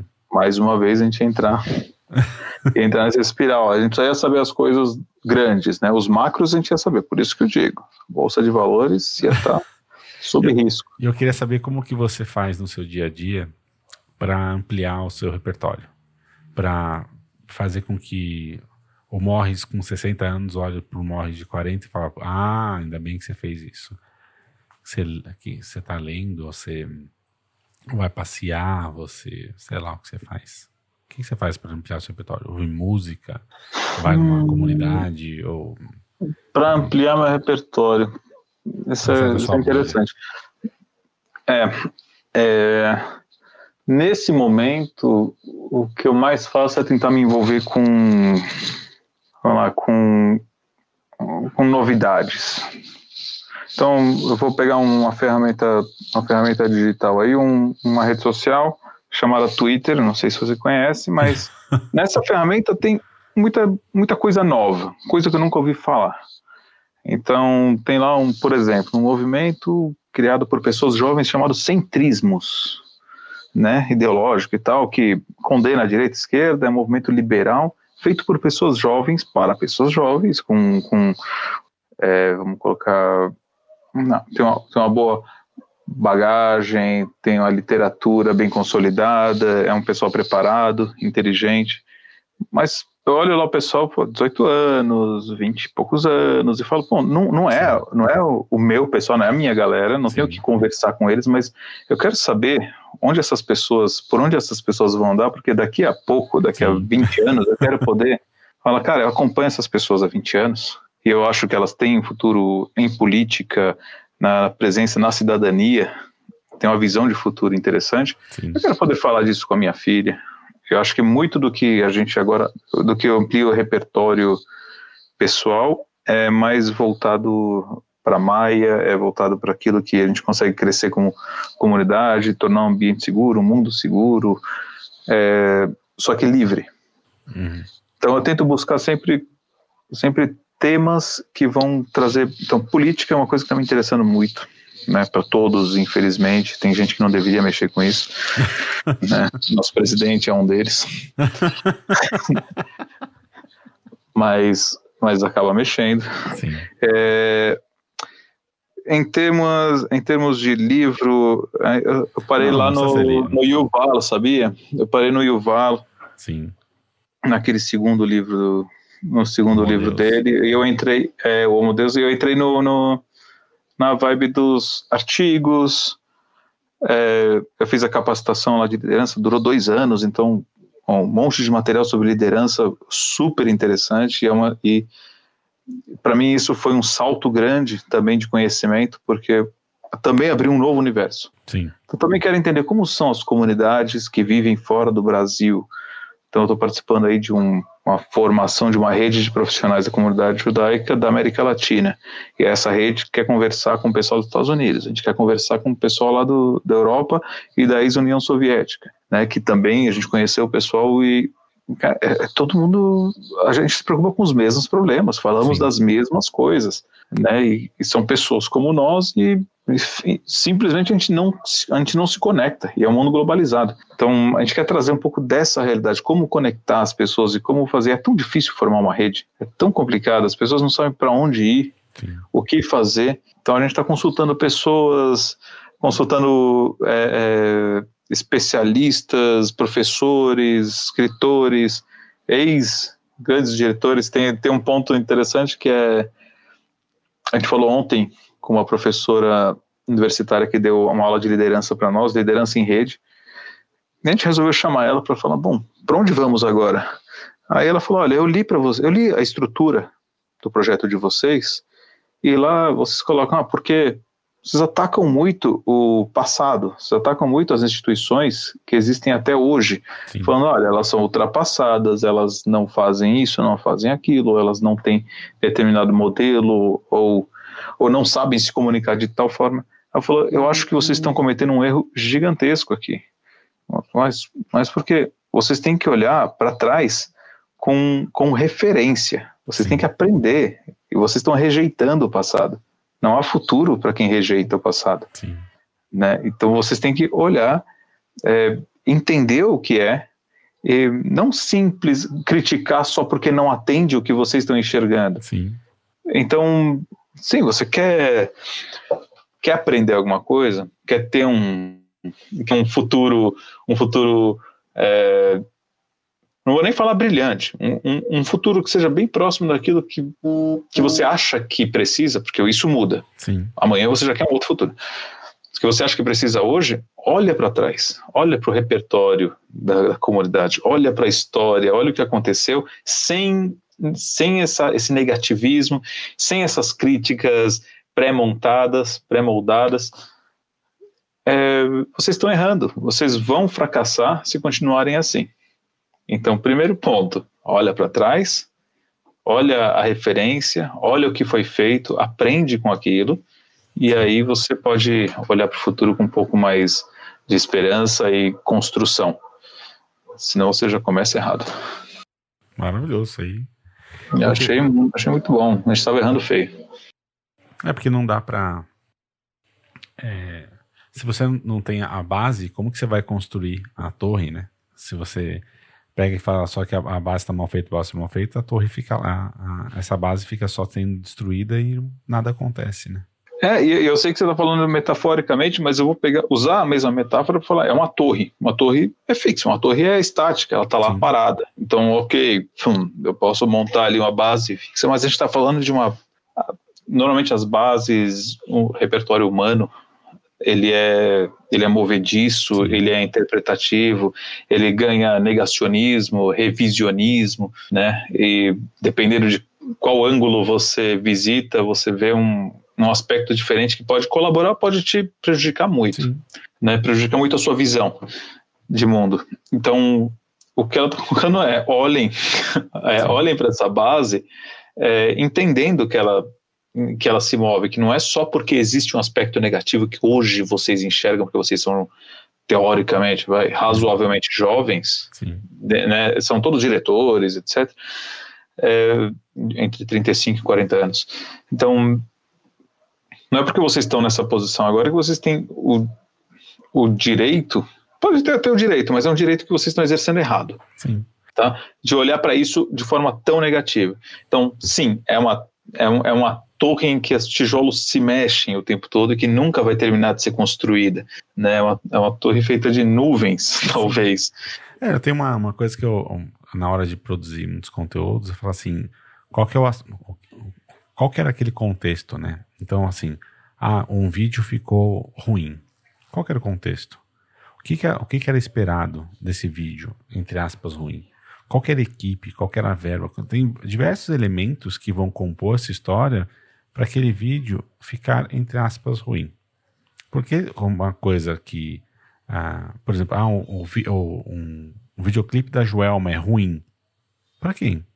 Tem muita gente que ama, acha que aquela estética maravilhosa, aquele jeito específico. E hoje, por exemplo, a publicidade tem um jeito muito específico de falar o que, que é esteticamente bom, e é um jeito que não tem nada a ver com o Brasil. Ele é um, é um estético que não, é, não ele, ele é, conversa muito bem com a Europa, conversa muito bem com os Estados Unidos, mas se você pegar o que, que é esse belo, o que, que é esse esteticamente aceitável, mais ou melhor, por exemplo, no Japão, não funciona em absoluto. Porque o Japão, a estética também é completamente diferente e eles não estão preocupados em serem parecidos com o americano. Não. Então, essa estética toda, essa forma, entender, fazer, assim, beleza. Lá no passado, quais eram os elementos que eles tinham? Qual que era o repertório de cada um para que eles pudessem compor daquela forma? Então, se eu entender isso, se eu entender esse passado, eu vou falar assim, beleza, é, era assim. Eu concordo com esse passado? Não, não estou falando de concordar. Assim como o Brasil foi um, um país é, criado é, basicamente com, com é, a escravidão, então tem todo um histórico de 350 anos que é bizarro, mas você tem que olhar para lá e falar assim: eu entendo, não concordo com aquilo, acho, é, continuo achando bizarro, mas eu entendo, e agora sim, agora que eu entendi, o que, que eu posso fazer para mudar? Então, mas se eu não entendo é, qual era aquele contexto, se eu não entendo aquele elemento, vou falar assim, ah, não, vou fazer melhor. Assim, mas você nem sabe por que, que eles fizeram, porque eventualmente o que vai acontecer, o que acontece muito em empresas, que eu vejo algumas consultorias por aí, que a consultoria ela é toda inovadora, toda bonitinha, não sei o que lá, não sei o que lá, e quando ela vai apresentar um projeto, ela apresenta o mesmo, o mesmo projeto que as consultorias dos anos 90 apresentavam. Da mesma forma. Eventualmente ela pega o, o Canvas, por exemplo, e só faz de uma forma diferente para falar que ela faz diferente. Assim, não, o Canvas vai funcionar para vários, vários tipos de empresa, para vários tipos de projetos, funciona o Canvas. Então vamos em cima do Canvas. Então esse negócio de negar necessariamente algo só porque ele é necessariamente velho, é meio esquisito, né? Porque você não está negando. É, é, você não está entendendo, né? É, o, o que, que, te trouxe até esse momento da, do, da história, vamos dizer assim. Isso, isso, me, isso me remete a uma, uma conversa que eu tive com um pessoal é, sobre é, o problema geracional e de como a gente constrói o mundo de geração em geração. Sim. Né, e a gente acaba criticando o anterior e acaba criticando o novo também. Sim. Né, porque o nosso é o que está certo. Exatamente. Né? Acontece que a gente precisa entender uma coisa muitíssimo importante quando a gente faz isso, que é o mundo que hoje, o, é, quando a gente falou isso, a gente estava falando de como atrair os jovens para o trabalho ou para o engajamento voluntário, para se envolver com comunidades e tal. E aí as pessoas vêm, ah, não, mas hoje as crianças aprendem muito mais rápido. Sim. As crianças já nascem sabendo mais, elas estão nascendo mais espertas. Né, vamos, vamos, vamos tirar né, de campo todo o misticismo. A, a, todo mundo gostaria que isso fosse verdade, né? Você tá uma, uma pílula mágica e você transfere inteligência para o seu mas não. Mas... Não, só um detalhe, tem isso. Sim. A pessoa fala assim: não, mas a, a, a, criança, ela já pegou o celular, já sabe como mexer. Fala assim, cara, a criança fica olhando para você mexer naquela porra o dia inteiro. E ela vai, e ela, e ela, experimenta, então ela vai tentando, tentando, tentando, e ela não tem medo de errar. Você tem medo de errar. Então ela vai, vai, vai, e consegue fazer umas coisas fala assim: ah, não, mas como que ela conseguiu? Deu? Porque ela tentou, você não tentou. Posso, posso ir além? Eu vou além. Aquilo foi feito para isso. Sim. Aquilo foi feito para as pessoas, foi feito para seres humanos conseguirem acessar as coisas mais rápido. Então é natural que ela, como um pequeno ser humano, encontre meios cognitivos de fazer aquilo funcionar. Sim. Ah, e ela vai conseguir mais rápido, mas ela acha mais rápido do que eu. Obviamente, ela não tem as travas que você tem, ela não tem os impedimentos, os, os questionamentos que você tem, ela vai avançar. E, isso acaba comprovando que né, o, o tentativa e erro lá vai vai em frente. Exatamente. Os medos não, ainda não estão lá. Existe uma vontade de avançar, muito louca. Mas num ponto, o, o ponto que a gente estava, que eu estava colocando, era é, é parecido com esse, de que qual é o espanto das pessoas em falar as crianças estão, ou o jovem não está se engajando, ele está se engajando em atividades superficialmente, ele não quer se aprofundar em nada e ele quer fazer. E, e é você parar para essas pessoas e falar, amigos, este é o mundo que nós construímos. Vocês estão se enganando em falar os jovens estão fazendo diferente. Não, não. Vocês ensinaram, nós ensinamos, Sim. nós fizemos isso. isso. Vocês não estão olhando para o cliente. Vocês estão reclamando do cliente. Sim. Vocês deram estes produtos, vocês fizeram o cliente ir até esses produtos, vocês produziram isso. Nós produzimos o mundo como ele é hoje. Sim. Então, quando a gente reclama, a gente está tá, tá errado. Está terrivelmente errado. a gente está reclamando do pessoal que está consumindo o mundo que nós construímos. Sim. E, e, claro que você pegar e falar, bom, e lá atrás é a mesma coisa, porque tem um trabalho de historiadores que, que a gente tem que vangloriar, que é fantástico, né? Olhar para trás, conseguir reconstruir, entender sem. Você só consegue entender a história perspectivamente, né? Tipo, fazendo uma respectiva né, voltando ponto a ponto, entender os motivos porque as coisas se é, é acabam virando um revisionismo se você fica tentando diversos, diversas visões sobre um ponto do passado. Sim.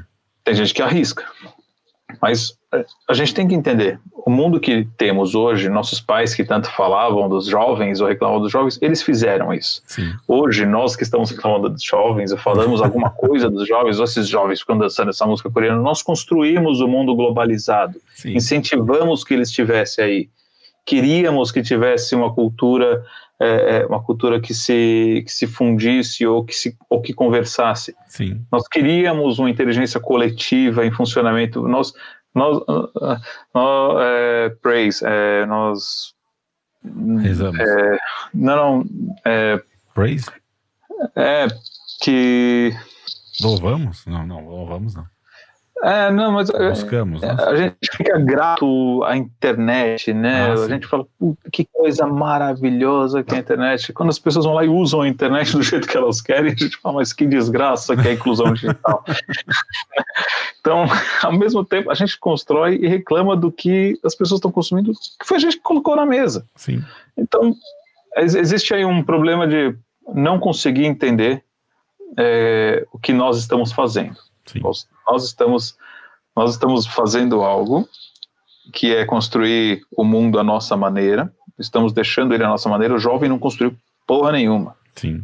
O garoto de 15 anos não construiu nada. Ele está só consumindo até os 15 anos, ele está só consumindo. Ele não fez nada. Então entende, foi você que deu para ele. Se hoje você está com um problema porque ele é desse jeito, entenda, você deu isso. E aí, é, depois disso, ele vai começar a construir um outro mundo com base naquilo. Então, responsabilidade no que nós entregamos é uma coisa que a gente largou mão Sim. há um tempo. Né? A gente prefere reclamar depois, porque não, não é comigo. Né? Vai além da questão da cidadania, né? vai, vai muito além. Para mim é uma coisa que não, não tem mais controle, porque a gente não consegue falar isso para todo mundo. Sim. Né? E as pessoas não assumem, nunca vão assumir. Então, e, e, também falar de um movimento coletivo para poder assumir as rédeas do desenvolvimento humano é tão controlador que sabe, é tão fascista e controlador que é ridículo, sabe? Sim. Então a gente tem que só entender, pessoal, vamos reclamar menos do que os jovens estão fazendo, talvez aprender um pouco, Sim. aprender um pouco porque eles estão consumindo aquilo que nós é, isso como adultos desenvolvedores fizemos. É, e você falou do mundo globalizado. Você falou do mundo globalizado.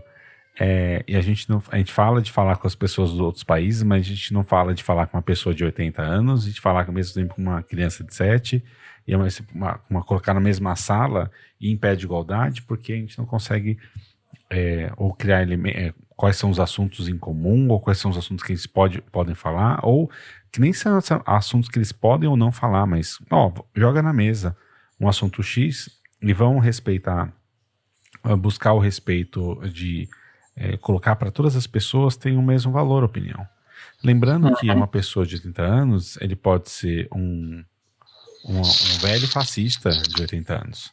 E pode ser uma, uma menina fascista de 20 anos na mesma sala, junto com uma menina é, é, feminista e comunista. na... Pode ser, você junta diversos, né, diversas pontas.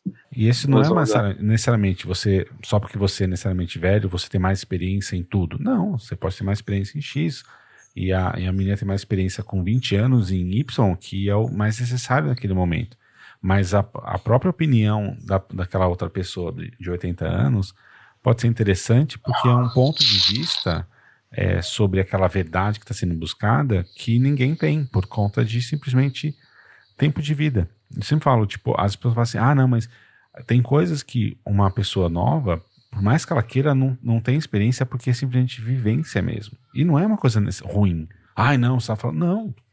Uma pessoa de, de 40 anos, como nós somos, e vai pegar a gente, um menino de 20, tem coisas que a gente sabe que faz, nossa, que não é, é não, não, é aprendível é, por uma cartilha.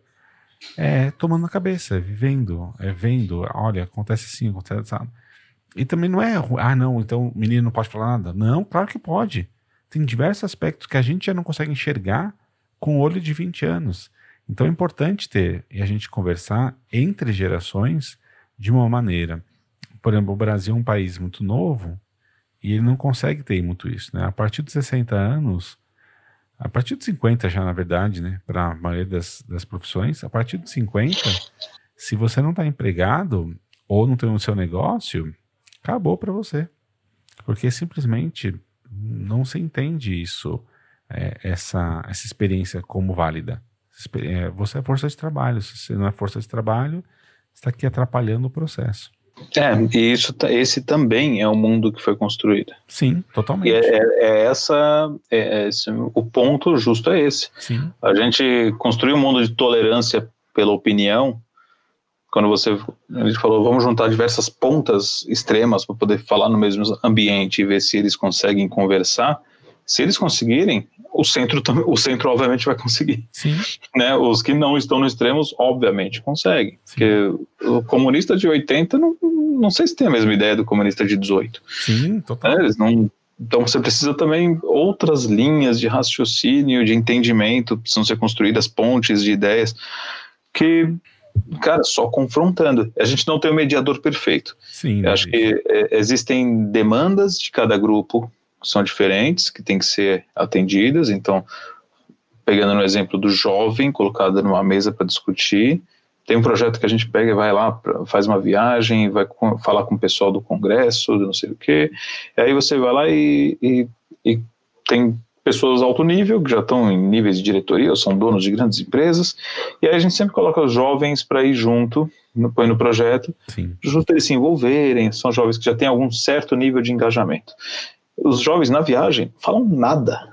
Eles não falam. E a gente sabe que eles têm opinião, a gente sabe que eles têm posição. Mas eles ficam quietos, ficam mudos, ficam intimidados. Sim. Porque eles acham que eles estão em um ambiente de autoconhecimento. E lá dentro da cabeça deles, porque eu fui falar com um deles, a parte, fala assim: ah, não sei, todo mundo acha que sabe tudo, mas. É que, que tudo isso parece novidade, mas é que eu já sabia, de todos os lugares que a gente visitou, eu já conhecia.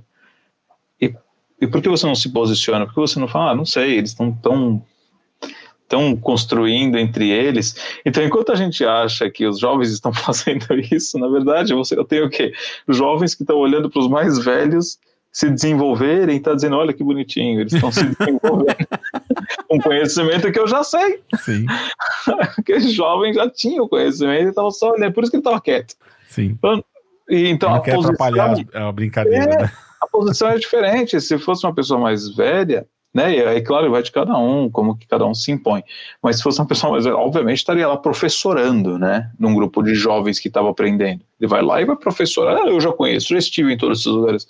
Não, uma pessoa mais jovem, na mescla de, de se sentir talvez intimidada com eu já conhecia isso tudo, é, fez o melhor dos mundos, de que, olha, eu já tenho esse conhecimento, é bom ver que vocês estão adquirindo e debatendo num, num nível Sim. em que eu não precise nem intervir, eu não preciso nem incluir informação, mas aí lá numa conversa final, olha, muito bacana, conhecer você foi ótimo, papapá. Ó, acompanhem nossos vídeos, nossos links e tudo mais, tudo isso que vocês viram, vocês podem saber um pouco mais.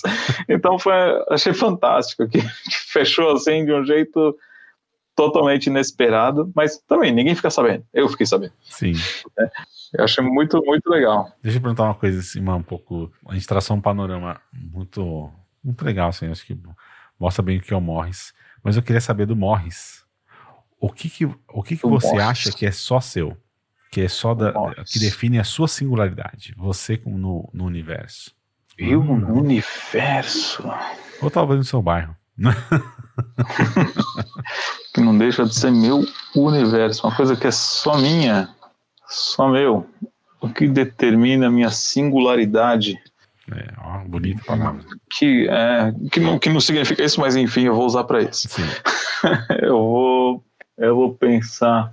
Para quem não sabe, singularidade, quando um ponto fica denso demais no universo e transforma um buraco negro. Então isso é uma singularidade na física. O que dá até para usar para esse momento, Exatamente, né? Então, por isso que é a singularidade que está sendo usada. Gosto, de, gosto desse pensamento, sabe? Do, né, do, é, as pessoas são horizontes de eventos, assim, quando você se aproxima Sim. dela e de repente você vê que você pode ser sugado por ela, Sim. por aquilo. E em alguns momentos as pessoas são aquela coisa que é um buraco negro que você não tem volta. Sim. Uma vez que você chegou perto dela, você vai ser absorvido de alguma forma talvez não você inteiramente, mas uma parte de você foi sugado ali. Sim. É... E você não consegue mandar, mandar mensagem para falar que, ó, já era, não, não vem para cá. exatamente, exatamente. Vou, vou, vou é mais uma, mais uma que eu vou pensar, mas o que que me faz único, acho que hoje, assim, é minha filha. Uhum. É ser o pai dela, assim, me deixa me sentindo sentindo ser a melhor pessoa do mundo. Quando ela me chama, quando ela, quando ela me quer, me dá um abraço, quando a gente brinca, quando a gente conversa, quando eu tô ensinando ela, puta, é um. É um, é um eu adoro, porque parece que ela gosta. Sim. Né? E a gente estava indo lá para casa da minha irmã, fui levar ela, para ela poder ficar lá para a gente poder trabalhar. E aí no caminho, no carro, tava, a gente estava conversando sobre o que, que é um microscópio, o que, que são bichinhos pequenininhos. Ela tem três anos. Ela, tá, sabe que tem coisas que não dá para ver, tem bichos que não dá para ver, sabe? Tem micróbios, bactérias. Ela fez, espera, espera, espera, espera, espera. O coronavírus. é, não dá para ver o coronavírus. Não dá para ver. Muito bem, Maia. É. Ela ficou super feliz. E aí foi falando o microscópio. Ela, aí fez, ela fez um binóculo com as mãos. E, então, assim, todo esse, esse momento de ensinar e aprender ela é uma coisa que me deixa me, me deixa bobo, assim. Eu acho que é o que eu mais gosto. O que eu mais gosto é de ser o pai dela. E, e é bom ser você? Ah, eu gosto muito, eu não deixaria. Não deixaria de ser, não. Eu, eu, eu, me, eu me sinto bem em mim mesmo, não fico pensando em, em tentar ser outra pessoa. Tem, tem questões, obviamente, né? Aparência, esse troll estranho, mas eu poderia ter, né? Talvez, talvez se a gente fizesse aí um, um tipo de upgrade, se a gente pensa métodos de upgrade do seu, da sua consciência para corpos construídos, talvez eu faria umas melhorias.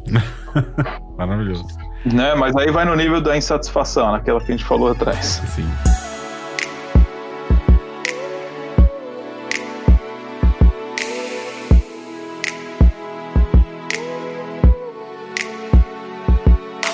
Você tem mentores da vida, assim, pessoas, ah, duas, três pessoas puta. que você fala, ó, sem essas pessoas talvez não mudasse, ou que você segue hoje, sei lá. Cara, isso, isso é um ponto que também acho que me ajuda a me definir um pouco nesse, nesse universo, para mim mesmo, tá? Sim. Quando me perguntaram isso já. E isso me deixou pensando por muito tempo, e eu reparei que eu não tenho heróis. Uhum eu não tenho heróis, eu não tenho. E acho que isso me ajuda a deixar-me um pouco perdido, sabe? Sim. É, me atrapalha um pouco nas perguntas do que você quer em 10 anos, nas projeções de mim mesmo. Qual a trilha que você gostaria? O que é aquilo que te, te inspira? É, então me, fal, me faltaram heróis na vida. Uhum. É, não porque eles não existiam, mas porque eu não via. É, eu não via valor Hoje também, eu acho que ainda não vejo. Eu vejo, eu vejo todos eles, todas as pessoas que se dizem heróis, para mim já não são por se dizerem. Aquelas que poderiam ser, eu enxergo as falhas, para mim, com. Elas brilham mais, obviamente, do que, do que os seus pontos positivos, mas também é uma visão muito particular do mundo, sabe? Eu sou um, eu sou um pessimista positivo. Né? Eu gosto de estar sempre pronto e eu, eu espero o melhor, mas estou pronto para o pior. né? Então, eu quero ser um, um, um, pessimista positivo, é como eu gosto de me posicionar. Então, para mim, assim, falta de heróis é, e de referências mágicas, talvez isso tenha me afastado até dessa ideia de, do teísmo, né? Sim. de existir grandes referências nesse mundo. Acho que a gente tem que encontrar as pequenas referências, juntar elas e fazer esse, é, esse, esse, esse grande mentor subjetivo que são que é a nossa atmosfera, que são as pessoas que cercam a gente, que são os conhecimentos que a gente busca, mesclados. Buscar heróis e mentores, para mim, vem aquela. sugere aquela ideia de um exemplo, tá o político de estimação, Sim. é aquela pessoa que é infalível, um coach da vida que, que tem o segredo para tudo. É, então não, não, não cabe, não cabe. Eu, acabo não me aceitando. Para mim Sim. acaba muito naquele papel da definição também. Sim. Porra, não ter a porcaria da tatuagem. Por mais que eu goste da ideia, eu adoraria ter uma eu acho que eu ficaria lindão. Mas, cara. Você falou não... da tatuagem, fala assim: ah, mas eu posso fazer um, uma tatuagem da Filipa. mas você faz com que fonte? Aonde? Por quê? Exato. O que, que eu vou fazer dela? O pé dela? A cara dela ficou horrível. então, então tem, tem tantas, tantos detalhes né, nesse, nesse negócio que para mim tem até colocar por isso. Aí você me perguntou coisas muito chave, muito importantes que que são, defini são, são definitivas. São coisas que definem as coisas. E acho que eu vou deixar então como característica essa. Eu, eu fico na indefinição, sabe? Não num Raul Seixismo aí de eu tiro C, blá blá blá. Essa metamorfose ambulante de alguma coisa. Não é isso. Não é exatamente isso, tá? É só um. É uma vontade de não se definir para não se não, não se regrar demais em cima dessa definição. Sim. Então se permitir um pouco mais e saber que, cara, a gente é maleável, a gente é, a gente é água. Eu gosto de ser água. Sim. Be water, água em friend. tudo. Isso, Bruce be water, Bruce flow. Eu gosto disso. Flow, be water. Então, Eu queria que você me passasse, então, é, alguma coisa para que, que você acha que seria importante ou seria legal para mim é, ampliar meu repertório. Nossa, Ah, cara. lê esse livro, faz isso aqui lá, toma um banho de mar. Puta, coisa. tem coisas, tem coisas muito legais para fazer. Tem coisas, tem coisas Fala fantásticas. duas ou três aí. É que você já teve uma filha, eu ia te sugerir, mas parabéns, você já se adiantou. né? Isso é excelente. O que eu diria para você, eu sei que é clichê, mas é, o, o vá viajar, mais do que simplesmente vá viajar por viajar, acho que viaja para um lugar que você que que que tá mexendo com você, que tá na sua cabeça, ou que você acha que tá bom, depois eu vou. Não, vai. Simplesmente vai. Simplesmente encontra o meio, mata isso na sua vida e vive em paz, sabe? Resolve isso logo. Então, porque isso, isso te dá um. Isso tira uma coisa que parece muito importante. E olha, eu tô falando o inverso. E não que essa coisa, esse lugar vai mexer com você, vai te dar satisfação. Não, não. Ele vai, ele vai te mostrar que ele era mais um passo Sim. é mais um passo numa grande escadaria. Então não vai te levar a lugar nenhum, aquele lugar. Mas você, dentro de você, vai matar uma etapa importante da sua vida, que é conhecer algo que você queria. É, Isso aconteceu para mim eh, ano passado, para mim foi muito bom. Sim. Foi muito bom. Eu finalmente voltei para Israel depois de 35 anos que eu não tinha ido. Para mim, assim, foi um, foi um momento muito interessante, muito bom, muito, muito gostoso de estar lá, ver família e tudo mais, que não via milhões de anos. E eu senti que fiz. Eu risquei algo que eu nunca escrevi em algum lugar, vou fazer, Sim. mas eu risquei dentro de mim um negócio que me deixou livre para fazer outras coisas. Sim. E acho que isso é uma coisa que tem que fazer, né? E eu digo isso dentro do vá viajar, porque porque às vezes é, a experiência a experiência de fazer isso vai te trazer tantas outras coisas. Tem uma coisa que eu queria fazer. Um cara que fez e me contou que ele pegou e viajou, volta ao mundo, viajou vários países, muitos países, sem, sem grana a mais, né? Ficando em lugares, trabalhando em assistência social, em alguns lugares de voluntário, em diversos lugares. Fez anotações, voltou, pegou um, um emprego e para ele, assim, ele mudou a perspectiva de vida dele. Sim. era uma coisa que eu queria muito fazer.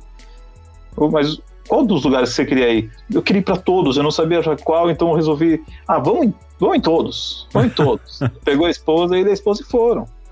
Né? E em alguns, em alguns momentos ele falou, ah, a gente não tinha mais roteiro. Tipo, ah, mas a gente ainda pode, vamos, vamos fazer, vamos arriscar. Perceberam que bagagem é o de menos, que que escolher o lugar onde vai ficar é o de menos, né? Que sempre vai ter alguém pronto para ajudar e que eles sempre vão ter alguém para ajudar. Eles gostam dessa pegada de Sim. ser voluntário em algum lugar. Então, e eles tiraram isso da frente, né? Hoje ele, eu já é uma pessoa mais leve, já é uma pessoa mais tranquila, que sabe mais o que quer fazer, Sim. entendeu? E então eu sinto que essa é uma coisa que ele tirou da frente também. Sim. Então, recolher essas experiências no mundo e viajar é sair do lugar. Sim. É, na, mas no mundo físico, né? É, outra coisa, cara, é, uma cerveja artesanal, é legal, tem umas boas, tem umas ruins, saiba escolher, apure o seu, seu paladar. Pô, tem coisas bem mais legais, cara. Eu preciso Não se preocupe com isso. eu, preciso- eu preciso não, eu preciso pensar nisso porque isso é bem, é bem interessante de saber para você mesmo, Para você mesmo saber essas coisas interessantes. Depois Sim. eu vou ouvir isso aqui eu te mando umas mensagens, eu vou, eu vou acabar sendo muito comentando ali, respondendo as perguntas. Aliás, você, se você chegou até aqui, duplo, triplo parabéns para você. Porque você. Estamos uma hora e 44 de bruto. E vai receber, vai receber aqui uma missão. Responda essas perguntas aqui nos comentários. Responda, são três, quatro perguntas que espero que você tenha anotado. Se não anotou, volta. São só, só uma hora e meia, tá tranquilo. E responde aqui nos comentários. A gente, a gente quer muito saber, porque a gente precisa de inspiração nesse mundo. As pessoas precisam se inspirar saber o que, que move elas, o que, que tira elas do lugar e o que, que mantém elas no lugar. Quais são, quais são as raízes importantes e quais são aquelas que, que são tão importantes que você tem que levar para passear, às vezes. E eu queria que você me. Agora, para a gente finalizar, eu queria que você me indicasse uma pessoa. Uma pessoa, uma única pessoa que você acha que você ou não, nunca tenha tido uma conversa como essa, ou que já tenha tido, mas você quer que essa pessoa, o mundo conheça essa pessoa. Hum. Olha, eu gostaria, gostaria que o mundo conhecesse mais, mas é que se eu falar, a pessoa não vai gostar. Indica ela, vou tentar. Eu nunca vou, nunca garanto que eu vou conseguir essa pessoa, mas que eu vou tentar, vou. Tem, tem, uma, tem, tem algumas pessoas, sabia? Agora eu tô pensando aqui. Mas, ó, se você conseguisse okay, falar com o Yoran. Yoran. Yoran Sekinski. Ok. Eu acho que ia ser, assim, sensacional ouvir o que esse cara tem a dizer. Tá aí um, um ser humano sensacional. Tá aí uma pessoa que, que muda. Muda a si mesmo e muda o mundo ao redor dele e inspira. Precisa trazer esse cara para conversar, ouvir o que ele tem a dizer. E, ó, ele tem muita coisa para falar. Maravilha. E, eu acho que é um nome, hein? E você, eu queria que você. As pessoas podem te encontrar onde, ou se você quer ser encontrado? As pessoas podem me encontrar, cara. Nossa, eu tô em todo lugar, cara. Tudo que é ferramenta de rede social. Tinha uma época na vida saía a rede social, eu me cadastrava. Foda-se. Porque eu queria estar em tudo. Hoje, hoje eu faço um pouco disso também. Ferramentas, eu fico me cadastrando em todas elas. Pra depois só entrar, porque se ela deu certo e tem utilidade, eu já tô lá. né? É só usar a porta que eu abri. eu já tenho é, um avatar, já tô com meu nome. É? Já usei, já entendi, tô lá, sou o 02. tá tranquilo. Mas agora eu parei um pouco com isso. Então, assim, você me encontra no Twitter. Como? É, Twitter, eu não lembro o nome que eu tô. É, eu acho que eu tô usando agora. É, é Morris, ele arroba MRRS Lee. Alguma coisa assim, mas ó, você vai ver porque eu vou, eu, vou, eu, vou, eu vou dar uma comentada ali e você vê. Tá tá, eu tô no Facebook, eu tô no Instagram, mas ó, não espere encontrar nada, tá? E se você não é meu amigo, eu não te adiciono. Já vou avisando. Mas como tá que as pessoas podem entrar em contato com você então? Um e-mail? Um e-mail? Você tem um e-mail que as pessoas podem ou não? Tem, tem um e-mail legal. Quem é que vai querer entrar em contato comigo, não sei. Vai, vai que. Talvez ninguém. Talvez um monte de gente. Eu acho que se as pessoas querem entrar em contato comigo, eu vou dar uma dica. Deixa aqui no comentário. Aqui no comentário, eu vou entrar aqui e vou ler todos os dias os comentários. eu não sei se eu vou dar conta de tanto comentário, mas eu vou tentar fazer isso. Talvez eu contrate umas pessoas para ajudar. Ó, esse post vai estar no Instagram, vai estar no LinkedIn e no Medium. Só você ir lá. Maravilha, maravilha. Convido a todos a comentarem. Comentem, comentem. Cara, comentem e compartilhem. Muito obrigado. Foi uma conversa muito boa muito boa mesmo, assim. É, é, de novo, não tem como agradecer. Faz muito tempo. Não, tem, tem, tem. Eu, eu preciso agradecer. Isso foi ótimo. É uma terapia. Eu odeio terapia. Mas essa daqui foi uma terapia bacaninha. Essa daqui foi uma terapia legal. Porque você é meu amigo. Então, então eu sei que você não está tentando consertar o mundo usando teorias não, não. de grandes filósofos e, e, e, pensadores. Então, o que, o que a gente está fazendo aqui é, é é uma coisa que eu queria que todo mundo pudesse fazer. Sim. Que todo mundo fizesse alguma vez na vida. Essa é a minha vontade. É uma coisa que eu acho que ajudar e ajudar as pessoas a entenderem o que, que elas estão fazendo de verdade, naquele Sim. momento, naquele dia, naquela hora. Exatamente. Sem pressão, com essa voz tranquila que você fica fazendo. com esse microfone gigantesco. Eu espero que, o, que, que, que, você tenha gostado. O pessoal aí está ouvindo ainda, tenha gostado também. E obrigado. Foi muito bom.